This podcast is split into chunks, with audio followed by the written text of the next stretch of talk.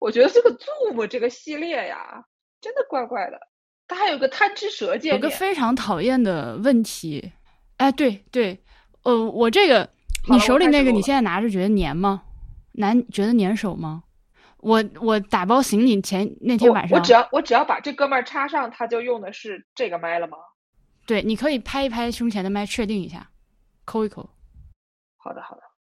呃，我大概花了半个小时擦你手里那个的外壳上那个工程塑料分泌出来的那个粘液。我不想听“分泌”这个词，这什么玩意儿啊！我天。你已经开始录了是吧？我已经开始录了。好，我来倒数一下。我说五四三二一，你跟我一起说开始。好，就是五四三二一，只有我数，然后开始，咱俩一起说，然后把开始对齐。五四三二一，开始。OK，它就会分泌那个，不是分泌吧？我也不知道为什么。这个事儿，这个事儿我还没有调查清楚，因为我需要找到一个行之有效的方法来擦掉。这个工程塑料外面那层粘壳，我手里的这个 H 五也是，就它新品外面是有一种磨砂的质感，但是呢，你用个几年之后，尤其天气比较热的时候，它好像外面就好像镀了一层什么塑料，然后外面那层开始融化，融化之后拿在手里就特别粘，就是我这个就是你都不不需要是洁癖就会被它恶心死。呃，我之前擦掉那个 H 一上面的那层。粘膜的时候，就是靠酒精棉片就愣滋，滋了半个小时，滋的我大拇指都疼了，才把它滋干净，差不多滋干净。但这个 H 五我还滋不掉。听众朋友们，如果有什么办法的话，请分享给我。我那天问了一句 Team，他跟我说要用那个什么 WD 四零。WC 四零治包治百病，我跟你说，这这东西就是全宇宙最牛 逼的东西。W W WD 四零，还有什么六神，还有什么来着？塔巴斯科，塔巴斯科，对，这三样老三样，对吧？但是 WD 玻璃行走宇宙，WD 玻璃是一个那种铁 T 最爱的东西之一，这样就是大家讲起说。等一下，你给我你给我展开解释一下 WD-40 和这个铁 T 之间的必然联系。没有，就是说铁 T 门这个铁 T 这个概念，就大家会 associate with 你非常擅长，就是做一些手工活什么的。然后你修个自行车呀，什么修个这修个那的，都得都得用 WD-40，所以它是一个，就是只是一个梗而已吧？干嘛一定要较真了啦？好好好好的好的，因为我认真的在。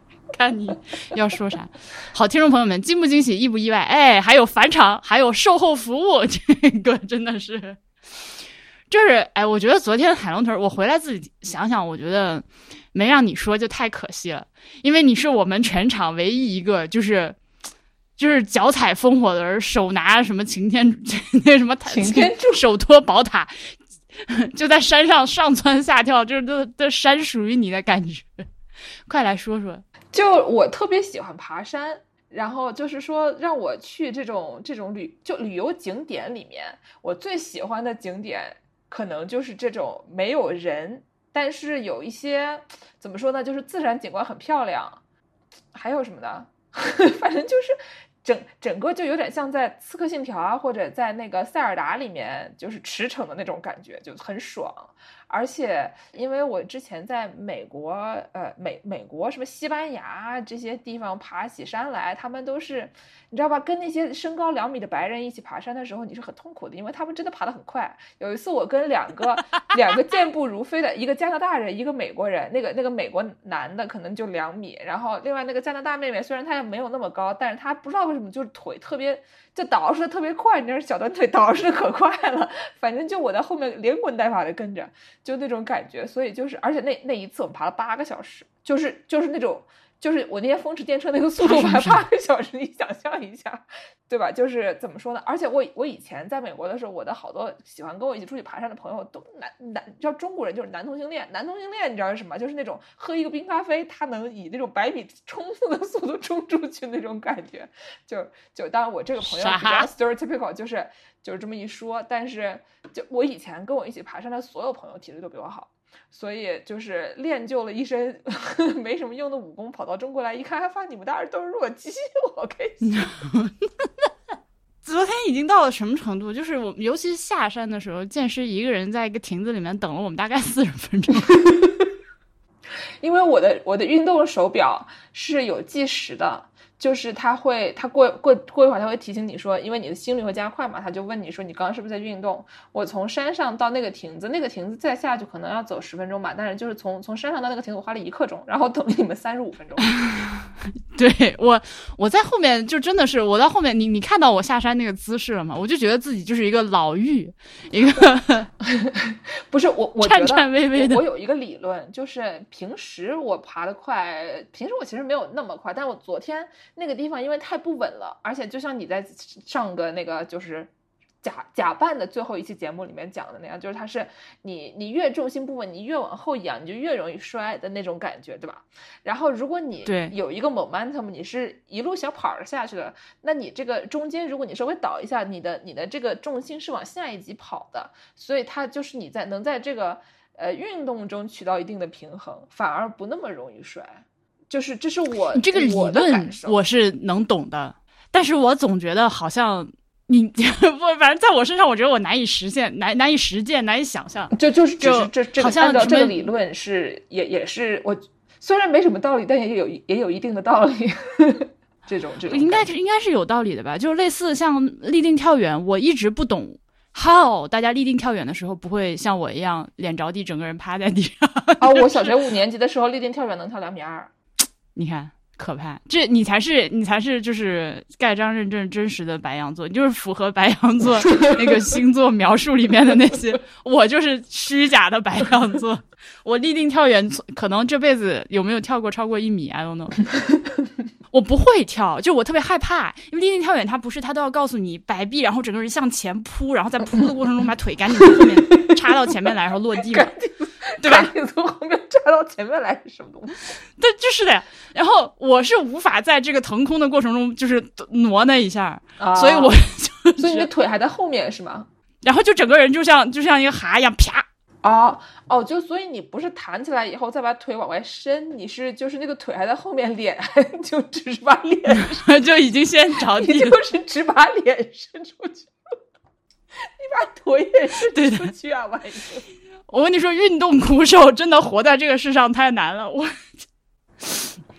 有效的，我觉得这个路线就是就让我觉得特别快乐的，很重要的一点是它跟。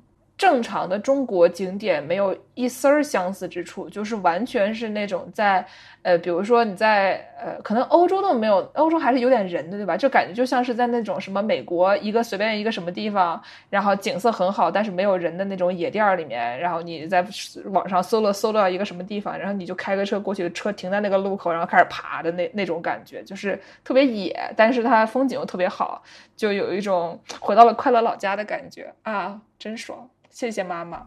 他那个野野到我下山的时候，旁边突然有有一声野兽的声音，吓死我了。然后仔细一看，发现是那个 牛是吧？呃，对，那个牛，我们之前在亭子里的时候，他就已经有点不爽了。那牛的旁边就是哼哼了半天了。嗯为什么会有人放牛放到这么闲远的地方？还是牛自己出溜过去的？这 有可能是泥石流。哎呀，我不想救命！我今天跟 JT 一起又讲了大量的这种这种谐音梗，我觉得还好大家不在了，不然的话我们俩可能又会被扔出去。精神污染真的是精神污染。对，好的，朋友们，大兔子海龙屯。嗯，然后我来看一下我的这个补充内容摘要。啊，还有一个就是我昨天忘了让曹宁说，就这个事情我非常的生气。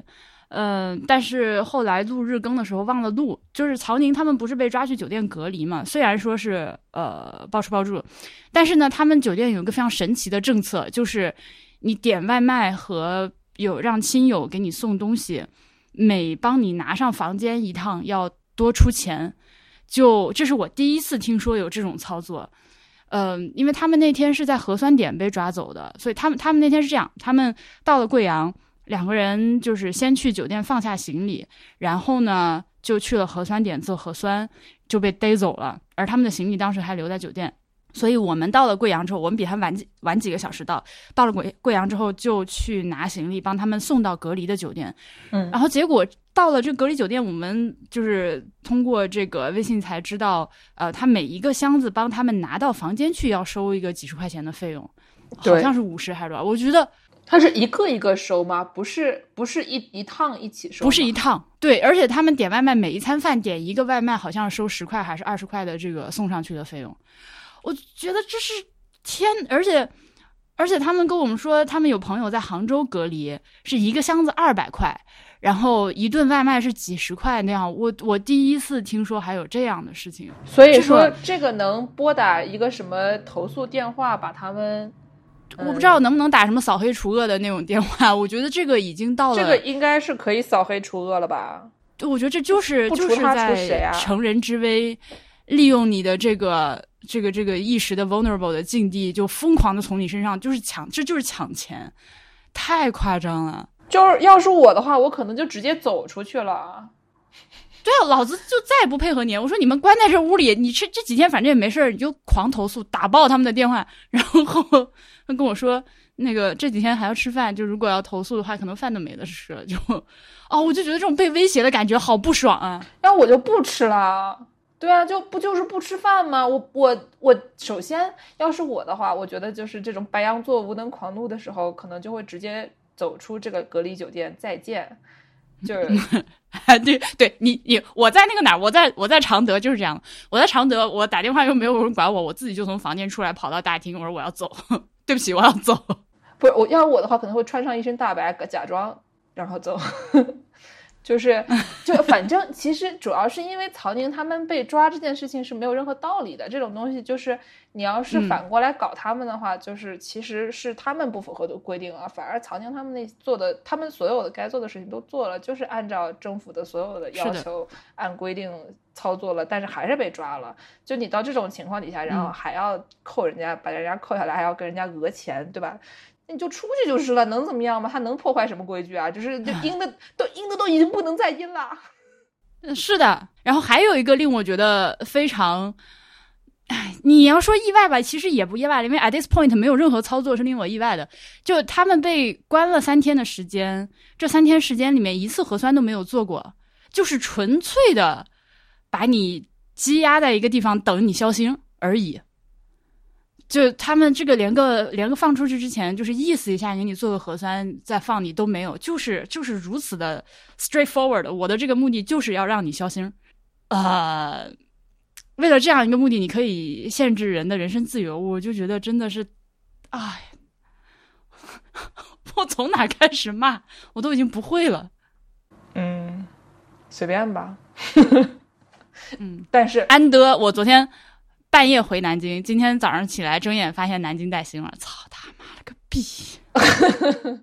还好你你是回来的时候发现他带星了，你要是出去的当天我前几天上前前几次录节目的时候被人提醒了，说这个骂人的时候尽量不要用这种就是女就是侮辱母亲的话。就这个事儿，我我想既然我刚骂了一句，我顺便说一下，好的，我以后会注意的。就是只要我反应过来的时候，我会说操他爹的屌，但操他爹的屌听起来也很奇怪。你就不要你不要说的屌，你就操他爹就可以了。你只要能操他爹，就说明他很你你很厉害，对吧？就是。但操他爹的屌的这个动作，你不觉得很厉害吗？就是你需要找一根小棍儿。从那个洞里戳进去，这是不是你？你为什么要这么做？你就是 like there's an asshole right there。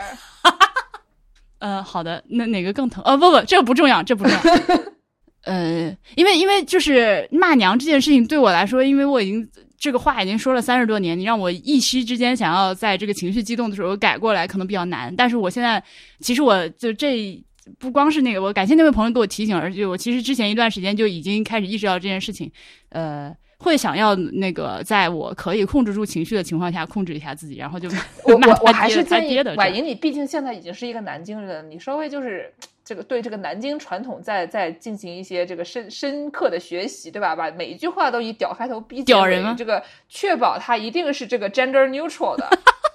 好的，但是我我还没有，我觉得我没有吸收到足够多的这个例句的句式，就是如何一句话能以屌开头，以逼结尾，就还挺难的吧？来，给我举个例子。哎，屌人反了一逼啊！OK，你就骂他屌人就是了，对吧？就是，而且就是，哎呀，这个 BBI 的真的这个这个氛围啊，就是你还可以说一些，比如说，嗯，我想想，就是很多时候大家就会用撕逼来形容一个那种很多人在一起纠缠不清，然后做一些比较恶劣的事情，这个扯屌对吧？你就说扯屌不好吗？就大部分时候没有比格尼斯那么几个老老爷们儿在那就扯来扯去的，就怪对吧？就不要抬举他们。嗯，其实扯。呃嗯，如果说要疼的话，我之之前还有一个问题是，哎，一会儿这个居然和下一个话题能 不是？咱们提这个了吗？干嘛干嘛这么 physical？不是，还可以和下一个话题居然能接上，这就很厉害。因为就是那个每一次出现这个针对女性的这个恶意的这个暴力犯罪事件之后，就姑娘们都会讨论说有什么好的这个防身的方法嘛。嗯，其实我我想来想去，就是以我的这个能力。基本上都是可能最最靠谱的就是扯淡，就是用一种三炮能够接近他，然后我其实经常会做梦嘛，就会梦梦里面跟男人发生肢体冲突。我在梦里面获胜的方式都是那个那个假意贴上去，然后一把捏住他的蛋，然后嘎使劲一捏，然后我就赢了。但是我在想，这个现实生活中可操作性可能比较低。但是如果我真的能做到这一招，我觉得对方会死亡。想想就快乐，精神胜利。但我觉得其实大部分的那种怎么说呢，很能讲的人，你只要比他能讲，然后你看起来很凶，他们也就不太搞你了。就是真的能跟你产生肢体冲突的人类，没反而其实也没有那么多。你真的有的时候你拔腿就跑，可能 也还可以。那一会儿就是这个 team 会来跟我们一块儿唠，他有一个非常好的这个这个防身小工具，但 team 还没有出现。对我们 move on 到下一个事情，这儿先在遵义，在开往遵义的路上，我突然悟到了一件事情。这个事情也是之前录节目的时候忘了说，就是朋友们在全国各地都会看到有一种呃那个卖粉的店，叫做遵义虾子羊肉粉。对我以前一直以为它是羊肉粉，然后里面放了一些虾子，就是类似三虾面那种东西。虾羊面，嗯，blind sheep，这个操。我觉得我最近被 JT 搞的，我已经就是所有的这种一定要说出来，不能以前只是在脑袋里转转，现在控制不住李季季。所以瞎子是个地名，呃，但是我很不幸的是，我觉得我在遵义吃的粉儿，嗯，没有什么，可能是我们没有吃到好吃的，对，并不如同仁的好吃。我到现在还在回回味同仁的那个羊肉粉里面那个如此 crunchy 的那个炸脆蒜。哦，哦，你叫的那个外卖，我们都没吃那个。对，嗯，是这样，就是其实从啊从贵阳开始，老板。呃，我们早餐早餐去吃羊肉粉的时候，呃，你会发现贵州的粉有三种，就是一个早餐摊儿，它会提供三种粉的选择，一个是宽扁粉，就是类似于河粉，还有一个是细粉。这个细粉呢，其实就是呃，我们在比如说南京常见的那个粗细的粉，大概是个两三毫米粗的圆粉，就也不是很细。就你去吃桂林米粉，或者是对对对，吃螺蛳粉就是正常那种粉。然后还有一种呢是粗一点，大概五六毫米粗的一个粗粉。嗯，老板问我们吃哪个的时候，我犹豫了一下，他就说：“哦，你们吃细粉吗？这个粗粉估计你们吃不惯。”哦，第一天的时候那个老板就这么说。对对对，后来事实证明他是对的，因为我们在遵义吃的是这个粗粉。这个粗粉由于它，它它 太粗了，嗯，它就我我总觉得它不吸味儿，就它进不去味道，吃在嘴里的时候那个粉是啪淡的。嗯，这也是为什么我们之前在对在提到长沙的好吃的的时候，为什么长沙人他一定要吃那种。扁的宽粉，因为它那个挂汤的面积更大。就是 虽然说长沙的米粉它其实是非常柔和、很清淡的汤，长沙的粉一点都不辣不咸。就是他们早餐是其实是吃一个柔和的猪味那个汤粉，呃，但是呢，由于他们的粉是那个扁扁薄薄的啊，所以所以能挂汤就是很鲜美啊。我想啊，感觉自己的人生小马过河又又多了一点。嗯，人生小马过河是什么意思？就是这个粉儿，你得自己吃到才能知道它到底是咋回事嘛。哦哦哦，这个意思哦，懂了。哎，我今天在在昆明吃了一个粉，那个我突然忘了叫什么名字了，就不是听起来一开始不知道它是一个一个粉，结果吃了以后发现也是一来个一种粉，但我突然忘了叫什么名字。就是它是一个呃，也是米米粉做的做的一种粉，但是呢，它吃起来有那种呃拉面的嚼劲。所以就觉得还是颇为好吃的，嗯，但那个名字一听就觉得不是，不觉得它是粉，以为是一种就是奇怪的本地食材，你等等会儿让我想一想，我一下想不起来了。我我打开大众点评，搞到昆明，然后研究一下，对这个还蛮感兴趣的。其实波比还建议我专门录一期贵州的美食，嗯，但是我觉得我去了好几次都没有在贵州吃出一个，就是我脑中还没有形成贵州食物的一个体系，整体的形象。对，对我我只能就是单个的一顿一顿的跟大家说这顿吃了什么好吃，那顿吃了什么不好吃，但是。我我不太能像就是之前比如说聊那个川菜或者是湘菜的时候有一个更大的 picture，但波比说这个可能就是这个 point 就在于它就是贵州美食就是 B 级美食的天堂。哦，饵丝，对对对，饵丝饵丝，我也想起来了，嗯，饵丝还有还有什么饵块什么饵什么，就我看到饵这个字，我觉得特别好，就我就以为我是一种鱼，然后它是啊，叫恩丝出现了，哦，恩丝，哎，我怎么没看见恩丝？啊，看不见我吗？能能是我我的我的摄像头是工作的骗了什么吗？我我能看到你，我能看到你。Weird，为什么我不能？我我退出一下，然后再进来。键师好像没声了啊，现在呢？啊，有声了。但他但他又下啊，他又回来了。回来了，回来了。Tim，我来我来倒数五个数，你跟我一起说开始，就是你不用数那五个数。我我是不是要先拿那个什么东西录一下？等一下，QuickTime，然后手机再录一份比较保险的。好，我这儿也录了一个内录的备份。我就发现我录音的时候老是咳嗽，就是不知道为什么，老是有痰。就剪呗。嗯，我最近嗓子特别不好。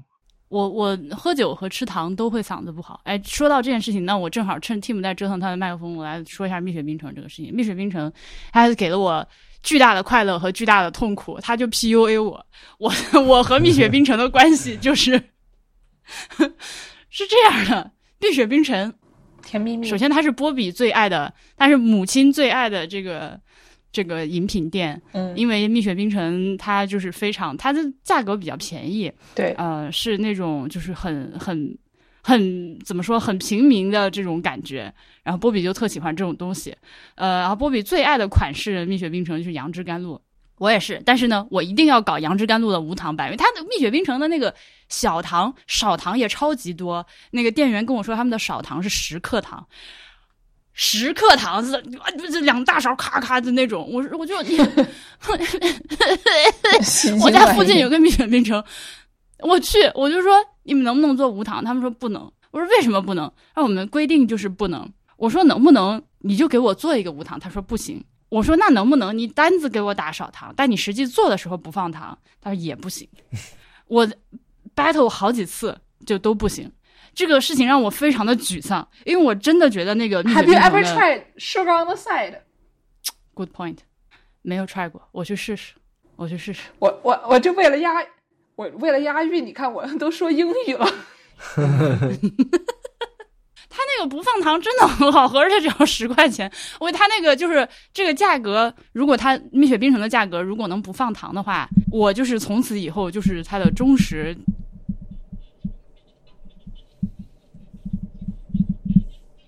哎，朋友们，打断一下，这个地方大家注意听一下 Team 音轨里的这个噪音啊，这个就是为什么之前有很多朋友问我，呃，自己想要开始买个麦克风录播课，推荐什么麦克风？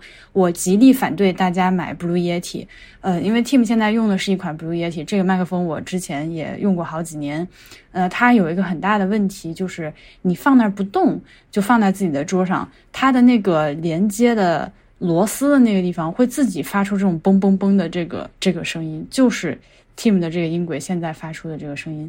而且这个麦克风呢，由于它是一个全指向的电容麦克风，比较灵敏，它对于你的这个环境的这个要求也比较高，就不像呃我在录这期节目的时候，你听到我的声音，我录的是一个这个我用的是一个这个动圈的麦克风，就没有那么灵敏。哎，猫比，猫比。所以你可能也没有想到，在这样一期贵州旅行的售后节目里面，还能听到关于播客设备的推荐以及避雷的环节吧。好，补充完毕。它那个不放糖真的很好喝，而且只要十块钱。我它那个就是这个价格，如果它蜜雪冰城的价格如果能不放糖的话，我就是从此以后就是它的忠实喝课，就每天都要喝。听虎，我前两天前两天学了“听课”这个词之后，觉得非常的屌。操！剑师后来还教我一个词儿叫“听户”，就我们的这个节目的 听户。听户，在那个哪儿，在那个那个那个那个镇远的时候，镇远那天中午我们经过一个蜜雪冰城，我抱着试一试的心情进去问了一下，我说你们能不能做无糖？给我说能做的时候，我当时那个就是哇快乐，不就是来上十杯，给老子来上十杯。对对，蜜雪冰城那些东西如果能做无糖的话，我一天两杯就是那不是真的没糖，去啊，但是因为它那个呃糖浆。那个、那个、那个，就嗯，不是不是，哎，口糊，就是杨枝甘露，它预调的那个那个汁儿里面肯定就已经有糖了，然后那个糖的分量和甜度，对我这种不爱吃甜的人就正正好，就是微甜清爽的那个口感。它后面再加糖就太多，然后加糖了之后就会导致嗓子不舒服，齁的难受，就起痰。我我我戒酒其实也有一个很大原因，就是因为喝酒嗓子不舒服，真的是影响会影响好几天，就无法录节目那样的一个程度。所以蜜雪冰城，那如果大家回头去，对了，推荐大家要关注那个 B 站上有意思吗？有意思吗？和有意思吗这个拼音全拼连在一起，这是他们的 ID。JT 应该理论上应该开始剪了是吧？就是他他今我给大家，天干活吗我给大家形容一下 JT 今天是什么情况啊？今天呢，我早上呃，昨天我们出去吃饭的时候，晚上出去吃饭的时候过天桥，然后 JT 跟我说啊，底下那个家属院的那个巷子里面有一个还不错的咖啡馆，他就随便提了一口。然后今天早上我大概九点钟，我八点钟醒了，然后那准备睡个回笼觉，九点钟垂死病中惊坐起，想起我衣服还没烘，然后我就下去先洗衣服了，就发现这个呃怎么说酒店的呃洗洗衣烘衣服功功能还是很不错的，烘了半个小时，烘的贼干。然后呢，我就这个十点出头吧，我就想说衣服烘好了，问一下 JT，JT 没回，我想说可能还在睡，我就出去了，我就出去找他昨天说那家属院里面的咖啡店，然后进去进去就就喝咖啡，就写论文。等到中午十二点左右的时候，JT 发给我发了一个短信说，我这个回笼觉太牛逼了，十二点。然后呢，下午我们中午就吃了个饭，他到那咖啡馆就跟老板唠了会儿嗑，然后我们出去吃了个饭，回来大概两三点两点多钟吧，然后找找另外一个咖啡馆又坐了一会儿。我后来出去溜了溜，基本上回来大概到六点多钟的时候，JT 说：“我今天喝这俩咖啡怎么没什么用啊？”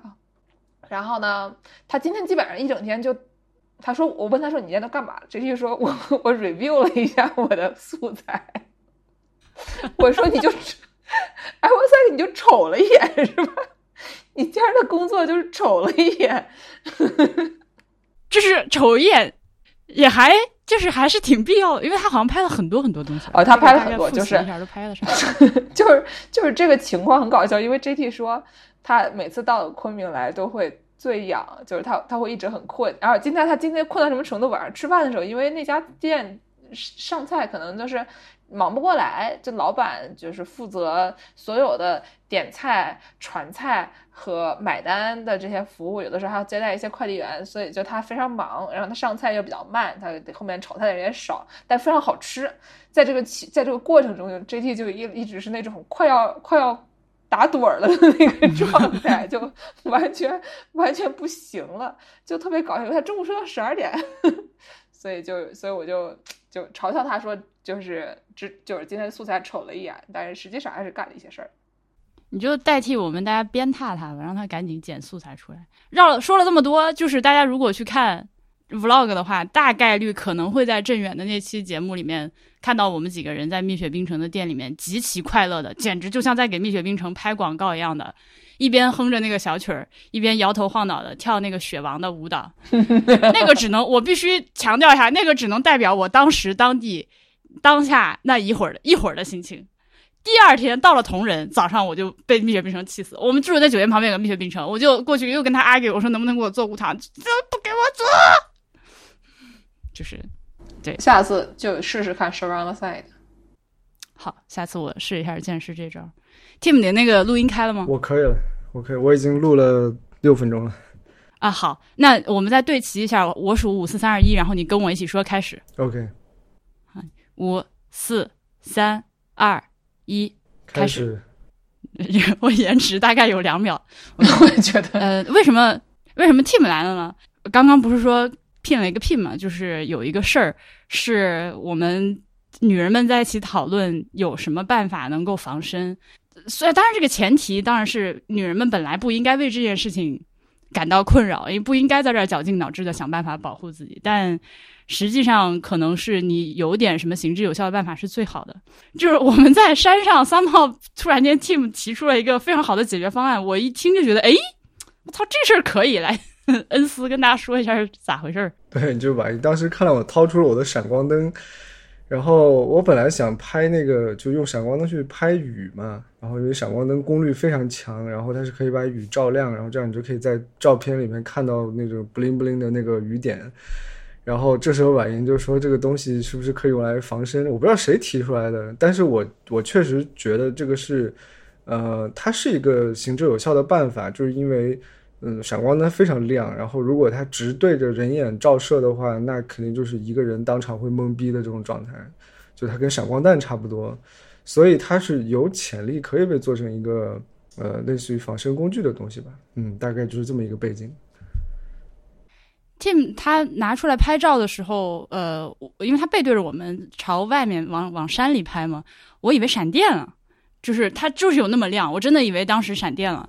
当时说这个话的不止一个人，可能有三个人都说，哎，刚才是不是闪电了？或者我以为我闪电了，因为他拍了好几次。对对对对对，然后发现是他的闪光灯，嗯，但 Tim 的这个闪光灯，这个 particular 闪光灯还挺贵的。我我拍了一下，然后回刚回来搜了一下同款，它是尼康的 SB 五千这款，然后好像要人民币三千多块钱，闲鱼收二手也要呃一千带好几百这个样子，有没有什么平替？呃，我觉得这个东西就是闪光灯，其实是对于摄影师来说吧，是个挺深的坑。就是你可以买神牛，就是我推荐的那个神牛，它它其实功率是够的。呃，但是我如果说你把它作为一个应急的什么武器之类的，你买一个很便宜的，它可能突然闪不出来了，或者是它的光不够亮，所以我觉得就是这个东西也挺尴尬的。就是我路上回来的路上还在想，我说那是不是有可能大家有这个需求了之后，有一些厂商它可以根据这个需求去做出一些相应的，嗯，只只带有闪光功能的这个防身的东西，因为。现在实际上就是有一些手电，它的那个它是用 LED 的那个那个灯珠，然后那个光也非常强，呃，所以就就也许也许啊，可以用就是类似于什么神火呀，然后这些就是几百块钱的一个战术手电，然后它有那种爆闪功能，然后如果是特别黑的晚上的话，它如果开起来是会也会震撼到别人的。我以前住在芝加哥的时候，经常有一些这个走走夜路，就是半夜两点钟在那种，嗯，大家说不应该走的地方走路的的经历，基本上都是那种，你的你这条路不不能走的原因是你的左边是一个毒贩的。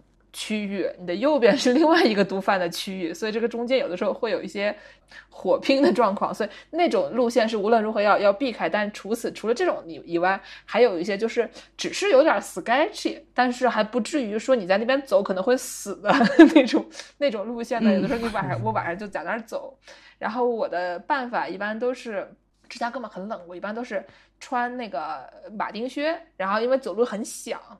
然后呢，就是穿个帽衫，这样看不出来你是什么人。反正如果你就是一个呃穿戴着帽、戴着护的，然后穿一身黑、穿个马丁靴的人，首先看起来可疑的就已经是你了，就是不是别人可疑的已经是你了。然后这个时候呢，我还会把我的帆布包，我一般都背一个破帆布包，就想今天这些先买了一个帆布包，上面写着什么这呃捍卫诗歌啊这种类型的，我一般会把这个口扎起来。这个帆布包真的很有用。我们之前我之前还在什么呃欧洲旅游节目里面说过，你说如果在欧洲不小心东西被偷的话，你可以把这个里面放根葱，然后大家就觉得你是 local，对吧？就是你你你你不能背有值钱的吧？你背个帆布包，放里面放根葱，大家就觉得你是 local。然后呢，我在芝加哥的时候会把这个包扎起来，扎成一个那种呃底下是东西，但是上面打一个结的这个状况，然后拿在手上甩，一边甩一边走。看起来可危险了，可 suspicious 了。我就是那整条街上最 suspicious 那个人。怎么说呢？我我的防身的办法就是在碰见坏人之前，我成为坏人。bluff。嗯，我我觉得我个人一个体就是体会，我首先问你们，你们有没有真的用就是防狼喷雾一类或者是胡椒喷雾一类的人东西喷过人？有没有这种经历？我没买过那些，我不太，我觉得那个东西很。想想就不太靠谱。就是首先我得保证自己在上风头，这就很我我是真的拿这个喷过人的，我是真的拿这个喷过人的。OK。就是是很早以前，就是因为那个时候有一个啊、真的是那种社会大哥开开车，然后就是他过那个人行横道的时候就横冲直撞的嘛，大家都在过马路，然后他差点撞到我，我就骂了一句，然后他他就下来，我就我记得特别清楚，他是大金牙，然后戴着金链子，然后就是就是一副嗯是中国人还是外国人？中国人。那个时候，因为就是我们还是可以买那个就是那种警用的那个喷雾的，因为我那个时候刚好是从我从我在兰州，然后从那个白塔山上下来，然后就是去刚拍完东西，我挂了一个特别大的相机，我就觉得特别危险，然后那个大哥冲过来就要打我，然后我就朝他喷了一下，然后他旁边那个小弟就、就那你反应好快。对他旁边那个小弟就就就慌了，对，然后他不知道怎么回事儿，然后他就反正他大哥已经痛苦的蹲在了地上，然后就大家都在那围观，然后我们就迅速的就准备走，然后在走之前我又给他车里面喷了一遍，然后这是我就是使用 干得好。对，唯一一次使用这个这种喷雾，但是后来这种就好像不是很好买了，因为嗯，现在虽然也有人卖，但是那个就是那种剂量给人感觉是很不安全的。就是我现在见到是小小的一罐，然后我在北美的时候，我车上常年的放着那个喷就是喷熊的那种那种喷雾，嗯那个一大罐儿就是它非常大一罐儿，然后它是能喷五十米远的。对 What？对，因为它是用来喷熊的，这气什么气压？对它，因为它它，我觉得它跟一个小型灭火器差不多。啊，我所以我觉得总体上来说，这种东西是是有用的。它比我觉得它比闪光灯有用。但是如果你有一个闪光灯，你可能可以在一个比比较黑的情况下先发制人，然后你再上去喷他一下，然后你就获得了充足的逃生时间。对，所以就是这种东西，我觉得是要组合使用的。我觉得我跟 Tim 是两种不同的不同的 strategy，我发现了，因为 Tim 是他的碰到的危险，是因为他是一个摄影师，他身上叮叮咣咣的一大堆东西，然后他是他是不可能，他是不可能不成为一个 target。然后他作为一个 target，他怎么样保护他自己的时候，他是掏出这种把人喷得远远的东西，对吧？就是我的 strategy 是做贼，就是我成为那个最不可能成为 target 的那个人。这样的话，就是他如果想搞谁，他不会搞到我。所以我们俩的这个策略感觉不太一样。嗯，我是我们之前讨论的时候，大家都说防那个那个灭火器是一个很好的东西嘛，因为它我觉得灭火器好有一个很大的原因就是你可以离你就是想要。那个自那个保护自己的那个对象一定的距离，你可以离他我觉得我们几米的距离喷它你知。道现在是一个魂系游戏，说我是选法师还是选那个什么？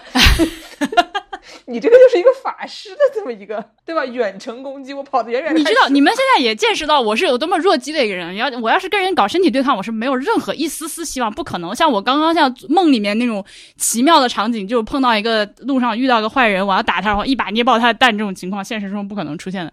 所以我就只能最好能离他个几米，就是让他伸手打不着我的这个距离。但我也不能随身带一个灭火器，对吧？对，所以我这是为什么我看到 Tim 的那个闪光灯的时候，我觉得这东西特好。嗯它真的非常好。嗯，而且因为我以前嗯被拍照的时候是被那种小的那种傻瓜机的闪光灯闪过的嘛，但那个的效果就远不如 Tim 的这个闪光灯那么厉害。那个只会有眼睛突然间闪一下，但 Tim 的这个是真的不能对着人眼闪的，就是你他不能直接拿那个闪光灯拍人，对吧？还是说你要把它档调小一点之类的？嗯，它一般是要有个柔光罩，或者是把那个上面那个散散光的那个柔光板给放下来。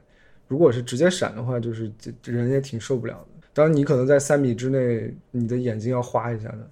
Tim 昨天那个对着地闪了一下，然后边缘只有一条那个缝露出来，然后被我看到那个缝那个残影在我眼眼睛里面停留了一分多钟，一分多钟之后我就还能看到那条缝。是的，嗯，就是如果真的正面来一下，会说，我拿着那那个，我拿着那个闪光灯到手里说，哎，我我研究一下，把玩一下这个的时候，哎，那个剑士让我再 添加它。这样剑士，你的头像是个啥呀？是一个叫做张简世阳的台湾的呃画家画的那个，就他有一个系列是这种古代人做一些现代的事情，然后这就是一个古代人打乒乓球。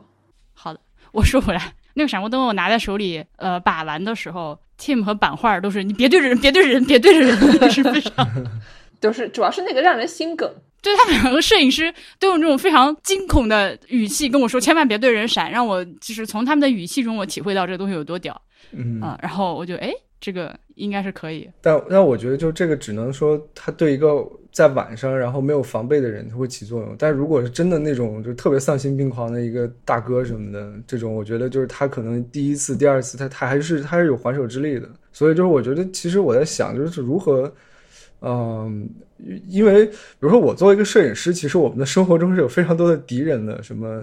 这种大哥呀、嗯流氓呀、狗呀什么的，然后就我自己是遇到过很多这种状况的。比如说我我还知道一种就是，呃，很好用的东西是那个气喇叭。你知道那个大车过来的时候，有时候它会鸣笛，然后那个鸣笛会非常的吓人，哦它会让你就是突然虎躯一震什么的。然后我们以前去那个野外或者是去骑行什么的，然后因为会遇到狗或者是野生动物，然后就会随身携带一个气罐，然后气罐上面有个气喇叭，那个声音非常响，它能把一个藏獒就是吓得直接原地掉头逃跑。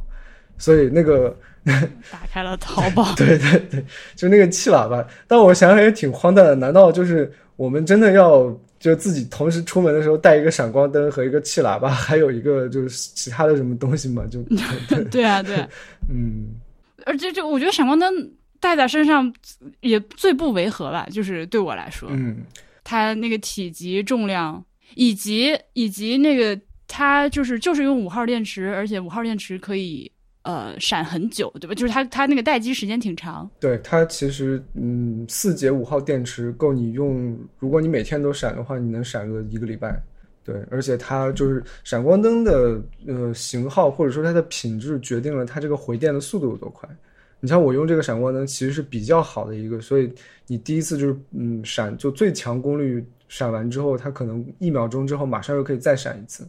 但如果你用差一点的闪光灯，它可能就要等好几秒钟，你就会听到一个那种我们又开始讨论一个游戏里面蓝条有多长的一个概念了。对对对对，就是就是回蓝的一个过程，对对对对对你会听到那个嗡的那个声音对一个？充电的高。频对高频充电的声音，对，我觉得这东西真的好，我已经考虑在闲鱼上搞一个。所以就是我觉得起码是个神牛吧。当然，你也可以去找一个就是使用状况比较好的，就保养的比较好的，像尼康的老型号 SB 九幺零啊、SB 九百甚至 SB 八百，然后这些其实都是 work 的，嗯。嗯，阿板也说是不是可以搞那个手电筒，但是我就不知道手电筒有没有这么亮，因为它，而且手电筒好像你打开之后，它没有这个闪光灯那种那种一下的那种雷霆，就是我我我那天看看到 Tim 用这个东西，我脑中瞬间就 Better Call Saul 里面 Saul 那个台词，就是什么 Lightning comes out from my fingertips 的那个台词，嗯就是没有没有那种效果，呃震慑感。但是有些手电它其实具有伤害性的，就是因为现在的这个 LED 的科学发展的非常，那这个路线非常奇怪，就是有些手电它在几秒钟之内会对人眼造成一个就是相当长时间的一个损害，它就它能灼伤你的视网膜。就这种手电还挺厉害的对，所以也可以作为一个防身工具，但是它是持续输出的。